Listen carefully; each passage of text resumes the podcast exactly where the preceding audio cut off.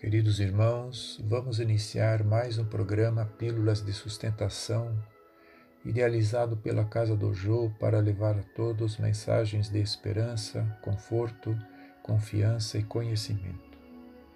Leremos hoje questões do Livro dos Espíritos relacionadas com o tema egoísmo.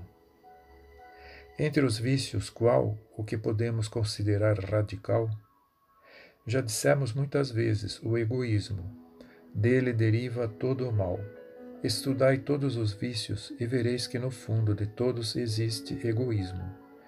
Por mais que luteis contra eles, não chegareis a extirpá-los, enquanto não os atacardes pela raiz, enquanto não lhes houverdes destruído a causa.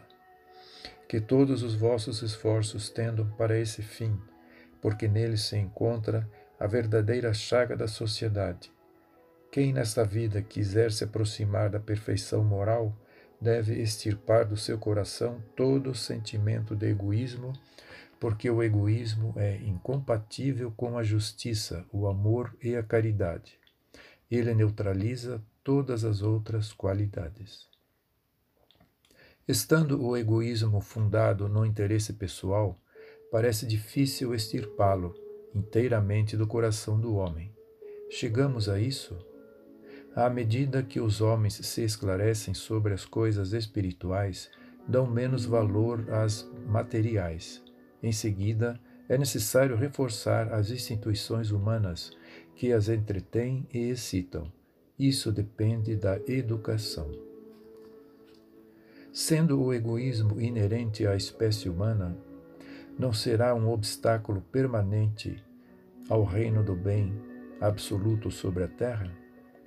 É certo que o egoísmo é o vosso mal maior, mas ele se liga à inferioridade dos espíritos encarnados na terra e não à humanidade em si mesma.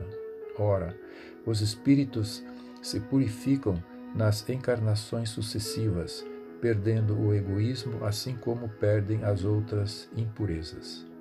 Não tendes na terra algum homem destituído de egoísmo e, e praticante da caridade? Existem em maior número do que julgais. Mas conheceis poucos porque a virtude não se procura fazer notar. Se há um, por que não haverá dez? Se há dez, por que não haverá mil? E assim por diante? O egoísmo, longe de diminuir, cresce com a civilização que parece excitá-lo e entretê-lo. Como poderá a causa destruir o efeito? Quanto maior é o mal, mais horrível se torna.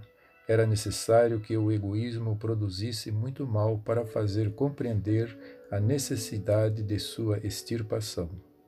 Quando os homens se tiverem despido do egoísmo que os domina, viverão como irmãos, não se fazendo o mal e se ajudando reciprocamente pelo sentimento fraterno de solidariedade.